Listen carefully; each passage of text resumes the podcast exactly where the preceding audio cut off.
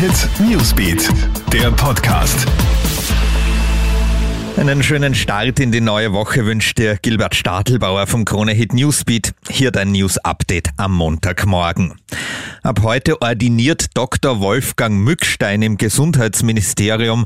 Der Wiener Allgemeinmediziner übernimmt das Ministeramt, nachdem Rudolf Anschober ja letzte Woche zurückgetreten ist. Am Vormittag wird Mückstein von Bundespräsident Alexander van der Bellen angelobt. Am Mittwoch wird er sich dann dem Parlament vorstellen kein Einkaufsbummel für Wiener und Niederösterreicher im Burgenland.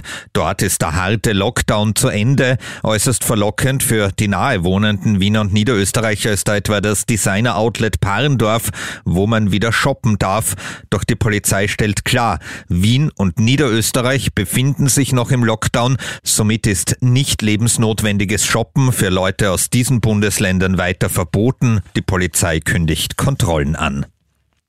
Ex-Ski-Queen Renate Götschel will ÖSV-Präsidentin werden. Seit 31 Jahren steht ja Peter Schröcksnadel an der Spitze des österreichischen Skiverbands. Im Sommer wird er 80 und zieht sich aus dem Amt zurück. Wie am Abend bekannt wurde, will Götschel sich um diese Funktion bewerben, ebenso wie Ex-Skirennläufer Michael Walchhofer. Das ist schon länger bekannt. Die Entscheidung fällt im Juni. Götschel wäre die erste Frau in diesem Amt. Im US-Bundesstaat Texas sterben zwei Menschen bei einem Unfall mit einem vermutlich fahrerlosen Tesla. Der Wagen kommt in einer Kurve von der Straße ab und kracht in einen Baum.